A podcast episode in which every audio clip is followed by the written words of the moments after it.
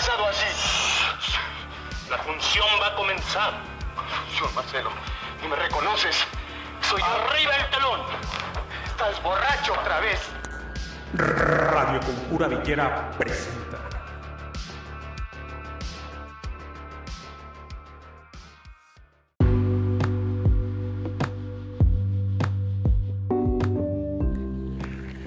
En un principio era el algoritmo y una serie de secuencias matemáticas conformaron la inteligencia artificial, la cual devino en una implantación de realidad virtual. Para hablar de esta artificiosa trinidad, tenemos como invitado el día de hoy, como ya es costumbre en estas jornadas sabatinas, a nuestro querísimo conserje del Instituto, Instituto Tecnológico de Massachusetts. Alberto, ¿cómo estás? En un principio. Hola César, ¿cómo estás? Estamos aquí otra vez dándole la bienvenida a los villeros aquí en, en esta terapia que no decidimos, como no tenemos lana para pagar terapia, aquí estamos. Eh, acabo que no nos escuchan más que 15 personas.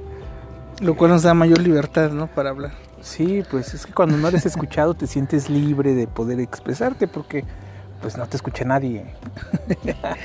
Así puedes decir las Entonces, ideas que realmente nacen de tu corazón. Sí. No de la, no, o sea, no de tu pensamiento, no de tu cabeza, sino de tu corazón. Soy el hombre de hojalata, no tengo corazón. Ok. Eh, ¿De qué vamos a hablar hoy, César? Estoy extraviado en, en este multiverso. en este metaverso, por favor. Pues mira, ya llevamos más de un minuto de introducción, lo cual, según el algoritmo, no es nada, nada bueno para poder lograr atrapar a, a nuestros escuchas. Pero iba a decir que el algoritmo no se equivoca, pero no se equivoca, ¿verdad? No se equivoca, ¿O sí se equivoca? no sé. Yo creo que es tan inteligente que no se equivoca. ¿Qué es un algoritmo, César? Un algoritmo. ¿Qué es un algoritmo?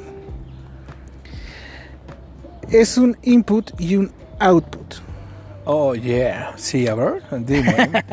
No, mira, es introducir una serie de, de, factores en el cual a través de ciertos procesos te va a dar un resultado, hacer- a través de ciertas secuencias. Es como decir, es el proceso de una multiplicación. Podemos decir que la primera parte, el input, es poner las cifras que vas a multiplicar. El algoritmo se va a encargar de hacer toda la operación para el output, que es el resultado de, de, ese- de esa multiplicación. El algoritmo es la parte, bueno, es- es- son estas tres partes, pero sobre todo se centra en el proceso. No sé si me expliqué. No, eh, te, te explicaste de una mane- manera algorítmica.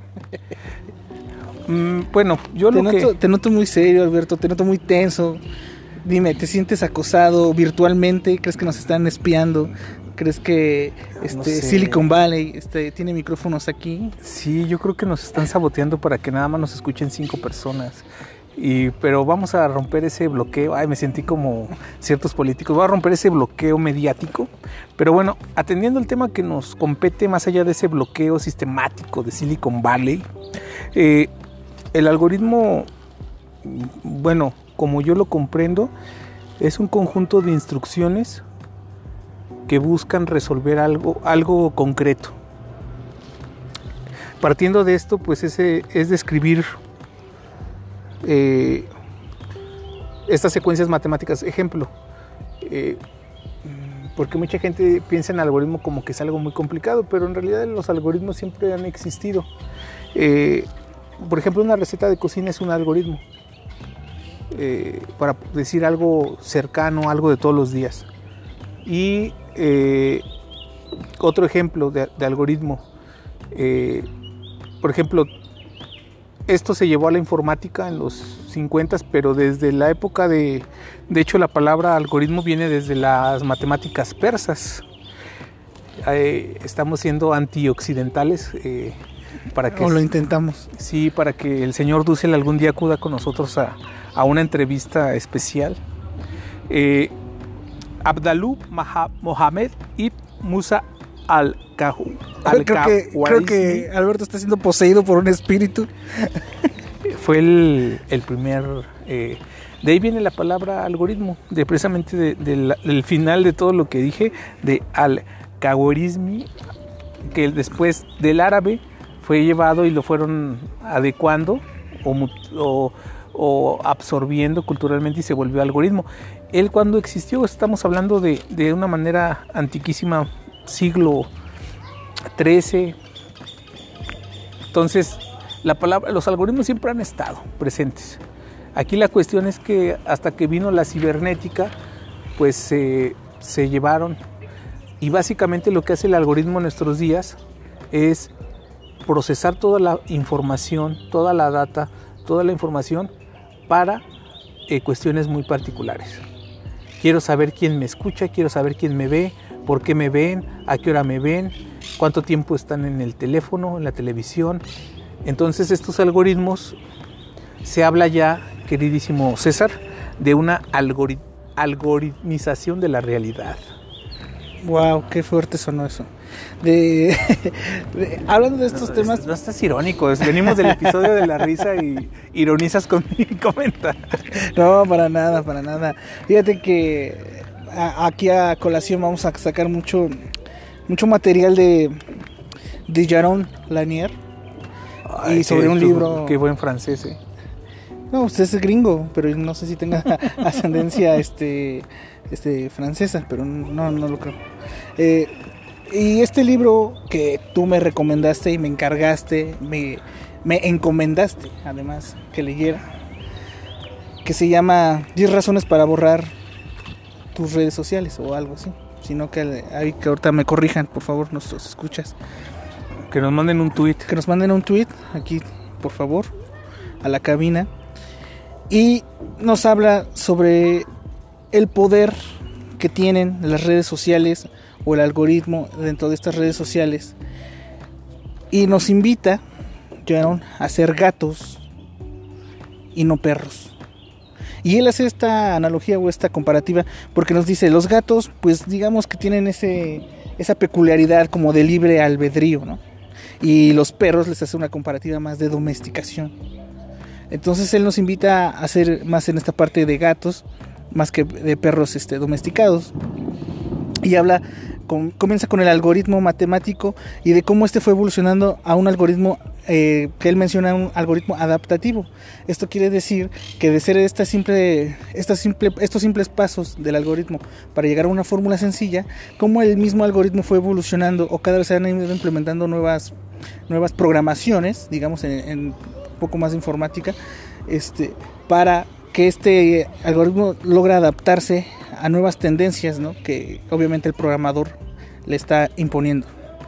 Y dentro de eso, pues él también nos habla un poco sobre esta, esta parte de la psicología que es el conductismo y cómo de cierta manera la aplican en, la realidad de las, eh, de las redes sociales para de cierta manera modificar nuestro comportamiento social, incluso creando una adicción o generando estímulos y que también estas como vienen en consecuencia. Oh, oh, oh creo que nos están poniendo que el algoritmo nos está poniendo trabas, pero tú sigue adelante. Perdón, y incluso generan trastornos depresivos o de ansiedad y pues bueno, esto ¿Con qué fin? Pues como lo, acabo de mencionar, con, con el fin de, de, aplicar esta digamos, esta psicología del conductismo eh, con estímulos de recompensa o de castigo. Sí, fíjate que es curiosa la, biografía de, de, de, Lanier, porque su madre fue una sobreviviente de, era una sobreviviente de... Sobrevivió a Lanier, precisamente. sobrevivió a un campo de concentración nazi, su mamá, en Viena. Y su papá, su familia eh, no sé si te suena de algo, fue migrante de, de, un grupo que se llama Pogromo, algo así, un grupo ruso, y son migrantes ucranianos. ¿Te suena parecido a algo que esté sucediendo en la actualidad? No, para nada. Bueno, sigo adelante para no no no no no no, no, nos voy a caer aquí ahorita. Eh, pero pues sus padres eran migrantes ucranianos de este grupo ortodoxo ruso ellos migran y esto nos habla un poco de la formación de, Lanier que se le considera en internet como el padre de la realidad virtual. Lanier trabaja en Atari un tiempo deserta por cuestiones que no está él de acuerdo y funda su propia empresa. Posteriormente se vuelve un crítico y habla ya en programas de televisión de la dictadura de las pantallas y eh, complementando un poco lo que nos, nos, conversó César, eh, él en este libro menciona precisamente, primero menciona cómo los gatos han estado siempre en Internet, que es algo muy curioso, pero es cierto, los gatos siempre son virales en Internet. Tú pones un video de gatos y, se vuelve viral. Eh, regularmente. Entonces, él habla de que por qué los gatos son tan virales en internet. Y él habla de que los gatos, a diferencia de los perros, los perros llevaron mucho tiempo de domesticación. O sea, el ser humano, la lealtad de los perros que tienen hacia los seres humanos llevó siglos de domesticación.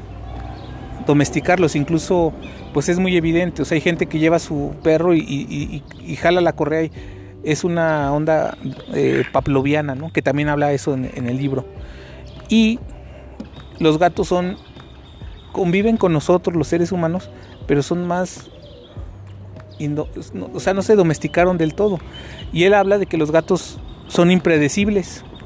Lo que decíamos del humor en el episodio anterior, de cierta manera irrumpen y los gatos eh, en esa impredecibilidad, pues eh, suceden situaciones. Y él hablaba de que regularmente en Internet la mayoría de la gente o de los que navegamos en Internet somos perros domesticados, no somos gatos.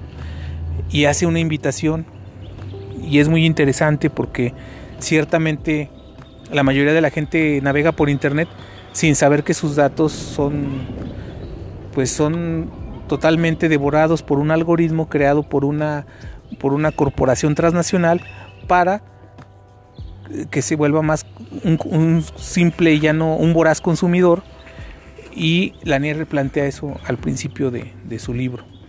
Y junto con esa domesticación que mencionas viene también un adoctrinamiento. Es decir, él menciona también la importancia del pensamiento crítico en tu individualidad.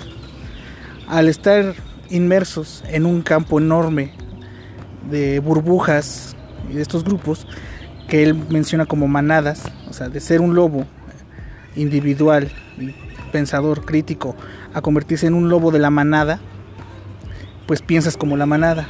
Y esto hace que de cierta manera que desaparezca el pensamiento propio y que se cree o se imponga un pensamiento este digamos impuesto no por, por una generalidad y eso atenta incluso con una con, un, con una propia identidad.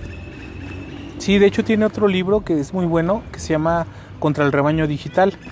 Y es esta idea de que eh, pues nos volvemos multitudes eh, que están expuestas a, algoritmos donde te encierras en tus propios gustos. Porque no sé si, si, si mucha gente lo sabe, pero el algoritmo, por ejemplo, está diseñado para que, eh, por ejemplo, mi queridísimo César, eh, en el episodio anterior hablamos de comedia, pues ahora va, le van a salir puros eh, episodios de la cotorriza, ¿no? y si en el otro episodio hablamos de cyberpunk, pues le van a salir. Entonces, curiosamente aquí el árbol, esto qué bueno que fuera un ejemplo de inventado, pero es esta anécdota. Entonces, de hecho aquí el algoritmo nos jugó una muy mala jugada. Sí, y la manera como el algoritmo de alguna manera lo que lo que buscan las grandes las grandes, bueno, no transnacionales, los grandes corporativos tecnológicos es que eh, estemos pegados a la pantalla, sea teléfono, iPhone, smartphone o computadora, que estemos pegados ahí y por un asunto, igual eh, dejo a César un poco hablar de eso, sobre el asunto de la dopamina, una cuestión que incluso también Lanier plantea, como estas tipo, el Internet se volvió un poco como esta jaula de Skinner. La jaula de Skinner eh, es eh, una cuestión de psicología conductista donde a través de estímulo-respuesta se le da a las personas lo que quiere. En este caso, yo como corporativo tecnológico lo que quiero es que la gente esté pegado a la pantalla porque si está más tiempo pegado en la pantalla, está más cautivo y puedo darle para más publicidad y puedo vender, puedo incluso saber más datos sobre esa persona para venderlos, para ofrecerlos, para eh, saber cómo votar. Ejemplo, eh, Trump. El ejemplo de Trump. De que contrató, ¿cómo se llama esta de, de Facebook? El... Mm. Se, me, se me fue. El, Bueno, es que no, no podemos tener todos los datos aquí en la mesa. pero A pesar de que tenemos aquí a cuatro asistentes, pero precisamente en vez de estar trabajando pasándonos la Están viendo videos está viendo gatos. Facebook y viendo videos de gatos, exactamente. Pero, Pero bueno, nos vamos a despedir. pero, pero la cuestión es que en esta, en esta promoción de, de- de Facebook eh, se fueron a los, a los estados péndulo y hicieron, trataron de hacer a través de bombardeos en su información de estas personas, de estos votantes indecisos en estados clave, lo que hicieron fue eh, tratar de que votaran, si eran indecisos, que votaran por Trump y poco a poco en su timeline de Facebook que se encerraran en esta burbuja informativa de toda la información que consumieran fuera pro republicana. De, de hecho, en el, en el Netflix, en el Netflix hay este un documental precisamente que es, creo, la verdad sobre las redes sociales y habla sobre este tema. Eh, De hecho, este tema es el que lleva a Zuckerberg a, Senado. al Senado, a- y esos videos que hemos visto, ¿no? Donde se pone muy nerviosito nuestro muchachito. Y bueno, eh, voy a unar un poco en lo que también dijiste de, de lo del conductismo y de estos de estas maneras de adoctrinamiento de recompensa y de castigo. La recompensa, como dices, para generar adicción, son este, estas pequeñas dosis de dopamina que nosotros vamos liberando y vamos buscando, ¿no? Como cualquier, como cualquier adicto, ¿no? O sea, esta, esta sustancia que nos genera un- una sensación de, de, pues, de bienestar, digamos, ¿no? este, se- es expulsada o es, este, creada a través de estos estímulos como los likes y por eso es que cada vez buscamos que cada vez buscamos más la aprobación digamos de la comunidad digital de la, comunidad que está en estas redes sociales. Y el castigo pues es simplemente el ser ignorado. Entonces al no tener likes tú comienzas a sentirte frustrado. Y así es como te atrapa te atrapan estas redes para que tú todo el tiempo te vuelvas un, un, un productor un productor de contenido barato muchas veces para estas redes. Y eh, parece que estás describiendo a Conjura Viala. no, nosotros somos críticos, como creen? No, pero regresando a esto, aquí eh, César como tirano quejándose de nuestros asistentes, me pasan aquí una, una tarjeta donde hablan de que es Cambridge Analytic. Cambridge Analytica. Ellos son los que hacen, es una consultoría creada en 2013 que eh, prácticamente hizo Creo esta que los cuestión de bombarderos rusos, pero espérame. Ah, no, perdón. eh, el avispón verde, eh, hicieron estos, eh, pues robaron literal la información y empezaron a bombardear a esta gente que te digo, vamos por los indecisos en estados claves y cómo, cómo aquí entramos a una discusión que siempre ha existido y que viene y es el núcleo de este episodio. Cómo, cómo los algoritmos están diseñados para manipular la información. De hecho, también eh, Jaron Lanier en, en- en este libro que mencionamos anteriormente menciona esto, que cómo los algoritmos están diseñados ya para, para cambiar la percepción. Y el problema no son los algoritmos, el problema es quién los programa y para qué los programa. Porque propiamente eh, los algoritmos, porque también, y eso hay que entenderlo claramente, o sea, el problema no es en sí el algoritmo o la tecnología, sino el problema es eh, quién los programa y para qué programas el algoritmo. Eh, y hay muchos programadores pues que sí programan el algoritmo para que la gente, si es alguien que no vota, pues se interese por votar. Si es alguien indeciso, pues vote por los republicanos, etcétera, etcétera. Ahora que mencionas este este miedo a la tecnología, muchos nos pueden criticar y con justa razón decir, ah, es que ustedes se lo critican y más bien porque no tienen dinero para comprarse su casco virtual, obviamente están de resentidos porque no van a tener este la manera de adquirir y entrar en este metaverso. Pero tú traes tu casco de... Hoy tu cosplay es un casco de aluminio. Sí, pero bueno, es que esta tecnofobia está justificada. No es por simplemente tenerle miedo a la tecnología en sí, es porque se ha planteado, como tú lo mencionabas en un capítulo anterior en el Cyberpunk, con la tecne. O sea, de cierta manera es inherente al humano.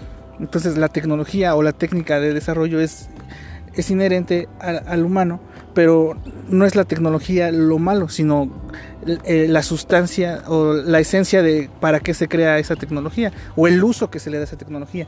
En este caso es cierto, ¿no? Todos los que están a favor de la globalización y de las tecnologías de las redes sociales, pues van a argumentar que claro, estamos mejores, mejor conectados con gente a distancia, que podemos tener este el bombardeo en vivo, ¿no? que está sucediendo en Ucrania, pero también hay que ver que mucha de esa tecnología, y como lo dijimos en unos capítulos anteriores, hemos visto el desarrollo de esa tecnología, cómo está precisamente actuando ahora eh, como armas de destrucción, y a la vez cómo estos algoritmos o esta tecnología desarrollada se está convirtiendo, como ya lo mencionaste, y bueno, un poco yo, sobre cómo nos están adoctrinando en un pensamiento. Y es curioso que mencionemos ahora lo de Rusia, porque esto es lo que te decía con las burbujas de pensamiento. Cada persona que ahora puedes abordar, mucha de ella no tiene un juicio propio sobre lo que está aconteciendo en los hechos, ¿no? De, en este conflicto.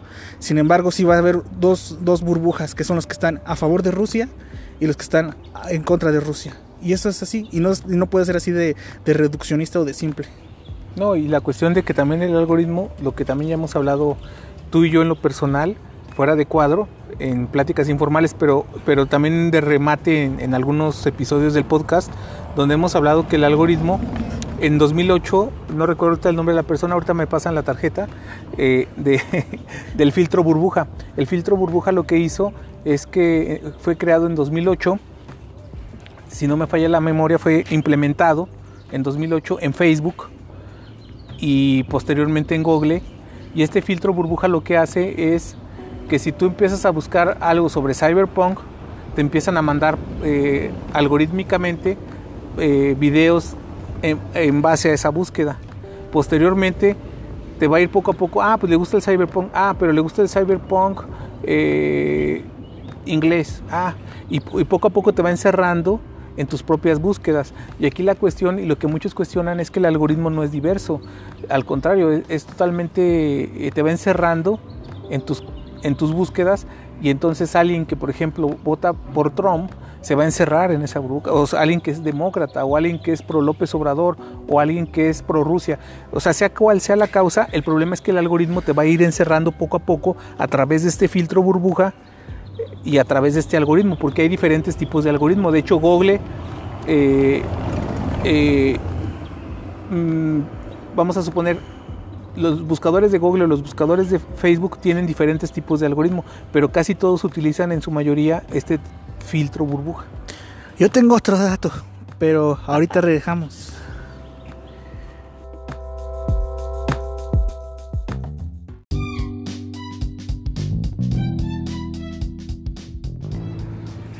De esta manera y retomando lo que mencionamos en, la cápsula anterior, eh, existe un, libro eh, que plantea esto del filtro burbuja, de cómo son burbujas de información y todo esto va matando el pensamiento crítico. ¿Por qué? Porque al no contrastar tu opinión con, con información distinta, te vas encerrando en tu propio criterio y eso te hace a la larga pues no tener criterio. Pues es que te encierras en algo que ni siquiera es tu propio criterio, es un criterio impuesto. Viene, viene eh, dirigido e, ese, esa manera de, cómo pensar. El, viene teledirigido. El libro que menciono es de Eli Pariser y habla precisamente el título es tal cual, el filtro burbuja como la web, como la web decide lo que leemos y lo que pensamos. Es muy literal el libro, el, título, pero lo que plantea pues es algo muy hasta cierto punto novedoso porque es algo que, que mucha gente consume por consumir pero no se plantea el por qué. Y de repente cada vez vivimos en una sociedad más polarizada donde el diálogo es inexistente y cada vez va a seguir mayor porque el, el algoritmo está hecho para que la gente esté como bien tú lo dijiste y también lo dice Jaron Lanier, la gente esté adicta a, la pantalla, a, a, esta dopamina de la aprobación, del like, de la selfie de Instagram, del like de Facebook, de las vistas en YouTube. César, deja de estar viendo las vistas de cuántos tenemos, por favor. Pero Perdón, es que me estoy volviendo adicto y ahora veo que nos están castigando, este, porque cada vez tenemos menos vistas. No, es que es un bloqueo. Es un bloqueo. son este, son sanciones. Son sanciones. Estamos recibiendo sanciones, de, vistas, por hablar de temas eh, no convenientes. Al algoritmo. Y este algoritmo, como te, ya lo había mencionado, de matemático adaptativo, pues vemos que estas programaciones que les han implementado ahora han evolucionado mucho, incluso ya se les llama, o bien esta parte de la de los, digamos, eh, más catastróficos que le pueden llamar este inteligencia artificial. Porque, ¿qué es la inteligencia, Alberto? ¿Cómo definirías inteligencia? Bueno, pues muchos lo... A ver, ¿tú cómo definirías inteligencia? Pues no venía preparado, pero la inteligencia... Ah, tú siempre vienes preparado. No, pues la inteligencia es de, de, de inteligir, ¿no? O sea, de, de volver, tratar de, de comprender eh, dos puntos, o sea, tratar de unir piezas, ¿no? Bueno, yo lo veo un poco así, o sea, no... Es algorítmico. Pues no propiamente algorítmico, porque el algoritmo es, son secuencias muy fijas. Siento que algo en lo que precisamente la inteligencia, adelantándome un poco, lo que la, y que ya lo está desarrollando, pero todavía no del todo, eh, es que la inteligencia artificial, la creatividad humana, o, o, sea, porque al final de cuentas la inteligencia artificial lo que busca es eh, pues la no equivocación. Y, y la, la inteligencia humana es proclive a equivocarse y a cometer tres, cuatro errores de lo mismo. Y aprende de esos errores. Eso es Y, también es- y puede ser- y a veces no aprende. bueno, pero- veces, como nosotros, ¿no? Pero eso es humano, César. Claro. Y es algo que la inteligencia artificial busca, de cierta manera, e- e- esa falta de, de- Pues sí, o sea, no equivocarse. Y, y el humano por sí mismo no se equivoca. Y muchos hablan de que en la cuarta revolución industrial, donde la inteligencia artificial va a tomar batuta, pues eh, va a haber, eh, por ejemplo, uno de los mercados laborales más afectados, te digo, ya muchas se está desarrollando, por ejemplo, los, los Uber o, o los taxis en general, pues van a ser operados por, por inteligencia artificial a través del- de, la información. Pero me gustaría precisar algo. El, el algoritmo es como la célula de la inteligencia artificial, Eh, o mínimo yo sí- así lo entiendo. Varios algoritmos que pueden generar la inteligencia artificial, algoritmos que están inmersos a aprender de sí mismos. Entonces esto los lleva a una especie de, de conocimiento autodidacta. Mucho, o sea, para mí la inteligencia artificial sería un chingo de algoritmos tratando de aprender, de, De- de sí. hacer autoaprendizaje y, y- y- y- y tratar en, este, en esta idea utópica de que las máquinas piensen. De hecho, yo, bueno, es obvio, quedó este tácito aquí manif- manifiesto que no somos este ni programadores ni informáticos, ya que no manejamos este lenguaje. Pero de hecho, en esta comparativa, eh, este proceso de lo que llamamos, decía del algoritmo, hay redes que, que llevan el término redes neuronales, o sea, por la similitud de lo que estás diciendo en nuestro funcionamiento como, como nuestro cerebro. Y en esta parte de la inteligencia, eh, lo que te comentaba sobre el algoritmo adaptativo es que estas redes o este algoritmo eh, que ya se está adaptando a resolver, digamos, o sea, la inteligencia es aprender, usar la lógica, este y resolver problemas, ¿no? De cierta manera, digamos de una manera muy muy burda. Y la inteligencia artificial comienza ya esto, a hacer esto, a, a re- a resolver problemas eh, de lógica incluso y se adapta, ¿no? Y sin embargo, por el contrario, al nosotros consumir demasiado de esta tecnología, lo que está haciendo nuestro cerebro es dejar de ser creativo, que es lo, lo que le da mayor potencial. Está dejando de ser creativo y se está volviendo muy mecanizado y muy repetitivo. Entonces, esa es la ironía, ¿no? De la, de la inteligencia artificial con la inteligencia humana. Sí, yo no recuerdo ahorita el, el nombre de- del artista visual que lo hizo, pero había un cartón donde estaba Robotina de los supersónicos y donde, por ejemplo, si tú le dices a Robotina, sírvete en, en- en la- en sus distintos algoritmos, sírvete y después de servirte, o sea, después de dos sigue tres y ese tres es, después de servirte, vas a... Vas por los cubiertos de- del platillo fuerte, ¿sí me explico? Claro. Y, y, por ejemplo, el ser humano se equivoca. Un mesero, se, por más buen mesero que sea, se va a equivocar. Robotina no se va a equivocar.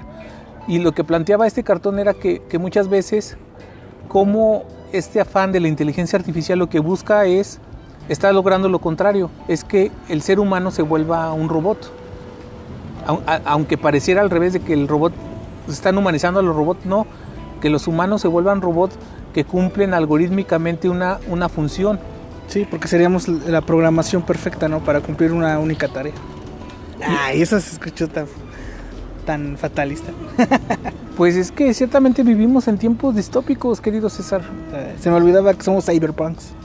Pues sí, eh, se se está viviendo tiempos eh, difíciles. De hecho, Donde el Skynet es este Silicon Valley, ¿no? en realidad es que nos va a dar a los este, ataques nucleares de Skynet. Pero fíjate que, por ejemplo, hubo modelos de, de neuronas artificiales. Eh, Warren McCool fue uno de los primeros en el 43. En el, y todavía no nacía el concepto de inteligencia artificial, que nace el concepto eh, o el término en el 56. Todos estos años son de Guerra Fría y de posguerra. Y es obvio, porque es algo, algo que no hemos mencionado, es que todo este rollo de, la informática, cibernética, criptografía, eh, inteligencia artificial, todo esto tiene su boom cuando, cuando, cuando es la Segunda Guerra Mundial y la Guerra Fría. ¿Por qué? Porque está también eh, la famosa... eh, los, nazis tenían una máquina que se llamaba máquina Enigma, que era como un teléfono donde lo hacían para cifrar mensajes, eran los 26 eh, letras con 26 luces, algo así, y er- servía para cifrar el mensaje para que los aliados, Estados Unidos e Inglaterra, no entendieran qué estaban haciendo, hasta que Turing y otro grupo de polacos les, descifran eh, esto y pues a lo que voy con todo este rollo es que eh, se vino este desarrollo tecnológico en base al espionaje y al contraespionaje. Y ya lo habíamos mencionado nosotros en el episodio de Cyberpunk, pero eh, gran parte de este desarrollo tecnológico viene de eso. Y la inteligencia artificial lo que busca, y fue el, so- el sueño precisamente de, de Turing, de que las máquinas piensen, de que las máquinas resuelvan. Y, y ya lo estamos viviendo en estos tiempos con el Internet de las Cosas. De que dos máquinas a través de una Wi-Fi, dos máquinas eh, intercambian información y a través de secuencias algorítmicas resuelvan cosas juntas. Las con ese intercambio de información. o sea, es como Exactamente. lo que mencionabas, el aprender este, autodidac- de una manera autodidacta, ¿no? Entre, las, entre los algoritmos. Y curiosamente en los años 70 hay un invierno de, de- ya no le invirtieron tanto dinero a la inteligencia artificial hasta años recientes. Y con el Internet de las Cosas hay un, un reavivamiento de, de, de la inteligencia artificial. Porque Sí, el Internet de las- permíteme, Alberto, creo que tenemos una llamada de Alexa. A ver, Alexa, sí. y al- No, Alberto, estás equivocado. Todo lo que argumentas es una totalmente falsedad. A ver, a ver, a ver, ¿por qué, Alberto? Alexa, soy comunista. Sí. Reprogramando. Sí, Alberto, eres comunista. Alexa, ¿existe Rusia? No, existe la Unión Soviética. Pero sí, la- y eh, un ejemplo es Alexa, precisamente. eh, Un ejemplo eres tú, Alexa, eh, donde eh, Alexa sirve para precisamente, con un- unas, con, eh, al grabar una voz, puedas decirle, préndete luz. O sea, hay casas, ¿no? Dicen que la casa de uno de nuestros patrocinadores, de buena fuente, uno de nuestros grandes mecenas de este podcast, nuestro, perdón, hasta me- la voz Sí, se me- no, empezaste a temblar, empezaste a temblar. te de-. No, no, no. Al- incluso tengo miedo a mencionar a nuestros mecenas, pero que en la casa de nuestro querido Salinas Pliego es una casa inteligente, allá en Metepec. Es una casa inteligente donde, donde tú le dices a la luz, préndete, quiero un clima templado de... ve-". Ah, Pero bueno, más o menos. sí. Y que muchos de los multimillonarios eh, son sus, sus casas son así. Y esto gracias a la inteligencia artificial y al Internet de las cosas pero toda esta tecnología deviene, como tú dijiste al inicio del episodio, deviene del espionaje y el contraespionaje. Y muestra de ello, y también nosotros lo dijimos en el episodio anterior, son eh, los aparatos, los celulares inteligentes. Los celulares inteligentes son dispositivos personales de espionaje. Por eso es que cuando hablamos sobre conspiraciones y todo eso, eh, en Facebook nos empiezan a aparecer, este, toma tu curso de espionaje y toma tu curso de... No, y, y no te- Aunque no lo hayas tecleado. O sea, estoy hablando simplemente de hablar. Y nuestra querida conjura, nuestra eh, hacker, editora y amiga conjura, que es la dueña de este podcast, ella nos ha comentado que en nuestro por cierto, síganos en Facebook, y denle like. denle like y a la campanita. Por cierto, No, es en serio. por favor, Por favor. soy adicto. Necesito mi dosis de dopamina. necesito likes y necesito vistas. Eh, parecemos vendedores de esos de Telcel, ¿no? Que se, se anuncian, por favor, si no me van a correr. Ándale. Pero, bueno, a lo que iba todo esto es que eh, en Facebook, por ejemplo, nos ha dicho nuestra querida conjura que nos siguen ya personas eh, como con perfil militar y, y casi de la KGB, de la CIA y la Gestapo, ¿no? Pero bueno, regresemos, quitemos ese tema escabroso y ahondemos en nuestro episodio. ¿Tú qué opinas o, eh, sobre o algo que se me haya escapado sobre la inteligencia artificial, querido César? Pues bueno, por el momento no, no, no tengo mucho sobre eso ahorita ya. Es que tú ya empezaste a hablar con Alexa y ya estás ahí en tu teléfono. es que me, está, adicto me, está me están llegando mensajes precisamente de Alexa que me dice que, que si continuamos sobre esta línea, seguramente que saben dónde vivimos y que Ah, la GPS, nuestra ubicación. nuestro GPS a través de los celulares, precisamente. Pero bueno, sobre esta inteligencia también creo que podemos hablar de lo que mucha gente nos ha pedido en sus comentarios, que son nulos, sobre la realidad virtual. Que esta inteligencia artificial está implementando una realidad virtual.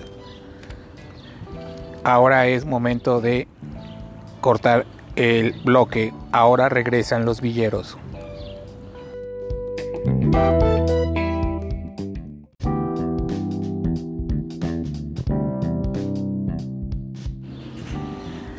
Les queremos anunciar que por causas de fuerza mayor, Alberto y César no podrán seguir conduciendo este programa. En su lugar tendremos a Robotina y Alexa. No, Alberto, ¿qué pasó? Ya nos querían quitar, pero mira, retornamos. Pero Ya quieren tomar Robotina y Alexa el control del podcast, no. pero no, lo No, permitimos. no contaban, no contaban con las influencias que tiene nuestra jefa este Conjura.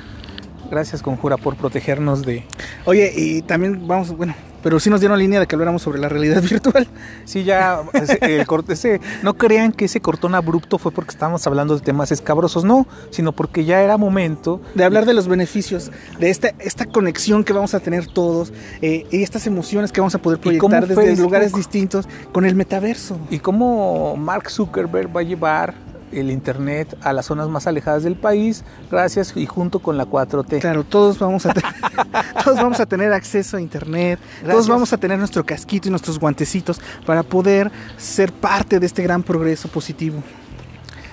Bueno, regresando al tema que nos compete de lleno, eh, un comentario anodino pero filosófico a la vez. ¿No te parece que Mark Zuckerberg, lo vi en, en los videos que están en la red, cuando comparece ante el Senado de Estados Unidos? Y en el promocional de Metaverso, ¿no te parece que Zuckerberg parece como un... una de- Sí, es que está muy... es, es muy cómico, porque presenta su avatar y es el mismo, y un tipo sin... eh, Sin personalidad. y sin, ge- y sin ge- gran gesticulación. Entonces es cuando te preguntas, eh, Zuckerberg no será una especie de, de avatar. Pero bueno, regresando al, al- al proyecto de, de metaverso, eh, bueno, tú que te, te lo planteo y ahorita yo también comento, ¿tú qué piensas de este proyecto de, de Zuckerberg del metaverso? ¿Tú cómo lo ves? Mm, Pues yo creo que nos va a traer mucho progreso, ¿no? Para nosotros que no podemos salir, este, imagínate poder ir a conciertos y sentir estas emociones, eh, estar posiblemente hasta dos, ah, en dos lugares a la vez. Qué bonito, ¿no? Sí, sería muy, muy hermoso. Pero ante esto, ¿qué es la, qué es la realidad, Alberto? O sea, ¿qué es la realidad? ¿Somos reales? ¿Somos reales? ¿Somos o somos avatares? Pues mira, en el video que está circulando en nuestro canal, donde somos unas especies de botargas, eh, donde nosotros Eso, sí, sí. somos... Nos hackearon. Sí, porque nosotros tenemos un aspecto arturiano, artúrico, somos eh, nórdicos, altos, ojos verdes, dos metros, no esas botargas que vieron, pero pues Conjura quiso eh, que fueran así, va. Regresando al tema de, Zuckerberg y del metaverso, Eh, es curioso que, Zuckerberg quisiera esta especie de realidad digital alterna, porque eso es el metaverso, dicho de una manera directa y, simple, eh, pues es una realidad digital alterna y como también mucha gente, todas las frustraciones que vas a tener, y volvemos otra vez en su cápsula de contra el capitalismo, eh, reflexiones marxistas, a mí me parece, igual tú me comentarás si, si crees algo distinto o crees que estoy equivocado, creo que esto también es una idea de, alejar a la gente de la, de la, realidad concreta y encapsular a la gente, así como los filtros burbujas del algoritmo de las distintas corporaciones tecnológicas, el metaverso también va a jugar con esta cuestión de que si eres una persona alienada en la vida cotidiana, pues a lo mejor tengas alguna clase de satisfactor en, en la realidad digital virtual. Sí, mira, me gustó ahorita ese término que utilizaste que fue una realidad alternativa. ¿Por qué? Porque, bueno, nada más para, este, te voy a decir por qué. Eh, nosotros la realidad virtual la conocemos, o lo primero que nos viene a la cabeza es como esta realidad, este, precisamente digital, ¿no? Artificial. Cuando, bueno, en realidad virtual, pues significa potencialmente, ¿no? Lo que pudiese, lo que pudiese llegar a ser. Entonces, una realidad virtual es una realidad en potencia. Eso es lo que quería apuntar. Y también entender, por ejemplo, otro de los libros que nuestro gran, este, nuestro gran, este, científico Alberto me, me, recomendó. Bueno, más bien este es un artículo de Echeverría, de Javier Echeverría, y nos habla sobre las realidades extendidas, ¿no? donde él incluso está, no está tan de acuerdo, él no está tan de acuerdo con, con Braudillard, ¿sí se pronuncia así? Braudillard. Braudillard, en, en algunos conceptos que él maneja como el hiperrealismo y todo esto, pero bueno, en otro capítulo también hablaremos eso, de eso. Hablaremos de eso. Pero él, por ejemplo, en este, en este caso no está tan de acuerdo y nos dice, no, lo que nosotros conocemos como realidad virtual, pues tal vez en ese sentido puede llamarse también más bien realidad infovirtual, ¿no? Porque es más apegado a, a, con este prefijo a lo que es la informática. Pero también nos dice, además hay que entender, y por eso no está tan de acuerdo con Braudillard, ¿sí? este, sobre que más bien hay diferentes tipos de realidad y les llama realidad, ya sea una realidad extendida o grados de realidad. Y bueno, voy a tratar de ver si me puedo explicar. De hecho, así se llama, de hecho, así se llama eh, su, no sé si sea su tesis o su libro, así se llama justamente como lo acaba de, de decir César. Ok, voy a tratar de ver como yo lo entendí y, y ver si me logro explicar. Adelante, adelante. Hace unos cuantos minutos te decía que como una analogía de cierta manera el sonido surround del cine, en el cine o en, en tu casa emula o simula el sonido de un helicóptero, por ejemplo. El helicóptero no está ahí. Eso lo podemos considerar como una realidad virtual o una, realidad potencial, digamos. El helicóptero no está ahí. No es un hecho real que el helicóptero está ahí. Sin embargo, el sonido sí está ahí. Y ese sonido sí es real. Sin embargo, no deja de ser artificial. Entonces, pero eso él utiliza en este artículo una frase de de Gilles o Gilles de Luz, que, en la cual dice, lo virtual posee una realidad plena. O sea, lo virtual, ese potencial, es una realidad plena, es un hecho, sí, esa realidad está ahí. En tanto que es virtual. O sea, sigue siendo una simulación. Está ahí, entonces no se discute que sí es una realidad, pero una realidad que pudiese ser. O, como en el término que tú utilizaste, pues una realidad alternativa. En ese caso, en, tus pensamientos marxistas, ay, no sé por qué te gusta tanto Marx, Alberto. Tal vez algún día lo llegue a entender. Pero es eso. ¿Cómo alienas entonces a esta persona? ¿Qué es el metaverso? Pues simplemente tener alienado a esta persona y ahora su producción, que antes, como incluso tú has mencionado, por ejemplo, un arquitecto, un diseñador de interiores, un, diseñador de ropa, ya no va a trabajar con material, ya no va a, trabajar con lo tangible. Ahora esos nuevos empleos van a hacer producción para este metaverso. Se van a diseñar casas virtuales, se van a empezar a diseñar casas, este, sí, casas virtuales, perdón, este, ropa virtual para tu avatar y entonces ya no vas a manejar dinero tangible, vas a empezar a manejar dinero, este, en cripto, ¿no? Y ahí está, es la nueva producción. Entonces ya ahora la mercancía ya dejó de ser lo tangible y va a empezar a comenzar y va a empezar a comenzar, valga la, la redundancia, este va a comenzar a ser de una manera digital en esta realidad alterna. Bueno, ya tendremos op- oportunidad de hablar a profundidad de, de Baudrillard, que, que por cierto ahorita estoy leyendo un libro de él a través de una voz, eh, de una voz virtual. Pero es interesante porque este eh, Javier Echeverría, lo que plantea en, este libro o en esta tesis de grados de realidad, es decir que la realidad virtual no es la, realidad digital. Y en estos grados de realidad, como su nombre lo indica, él habla lo, precisamente retomando lo que dice César, de que, la realidad virtual, eh, de hecho hace una definición muy etimológica al inicio, donde dice que la palabra virtual procede del latín virtualis, que deriva del, latín virtus, que significa potencia o fuerza. Entonces, traducido esto, realidad, realidad virtual sería como una realidad en potencia. No sería propiamente realidad, pero tiene todo para ser una realidad. Y en este sentido, él dice que la realidad virtual no sería el metaverso de Zuckerberg. Ni- y también ya lo estaba leyendo precisamente ayer que Microsoft también ya está desarrollando con menos publicidad y menos marketing esta idea del metaverso. Obviamente tiene otro nombre, pero Bill Gates también lo está eh, diciendo. Ya se nos suman dos otros multimillonarios a, Competencia lo- de capitales, como a los villeros, ¿no? No, Competencia no. de capitales. Eh, con Zuckerberg no tenemos nada porque él estamos en su plataforma donde está eh, Conjura Villera, entonces con él no vamos, nada más tenemos permitido hablar mal de Jeff Bezos y nos falta Elon Musk que próximamente, pero de Zuckerberg no, él es como un androide eh, muy eficiente que nos da cabida en su plataforma. Así es, muchas gracias. Gracias, señor Zuckerberg.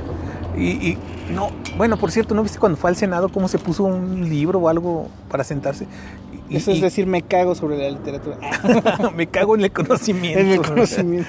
Soy un androide, soy una inteligencia artificial y estoy en contra de la inteligencia humana. ¿no? Así Bueno, es. regresando al tema.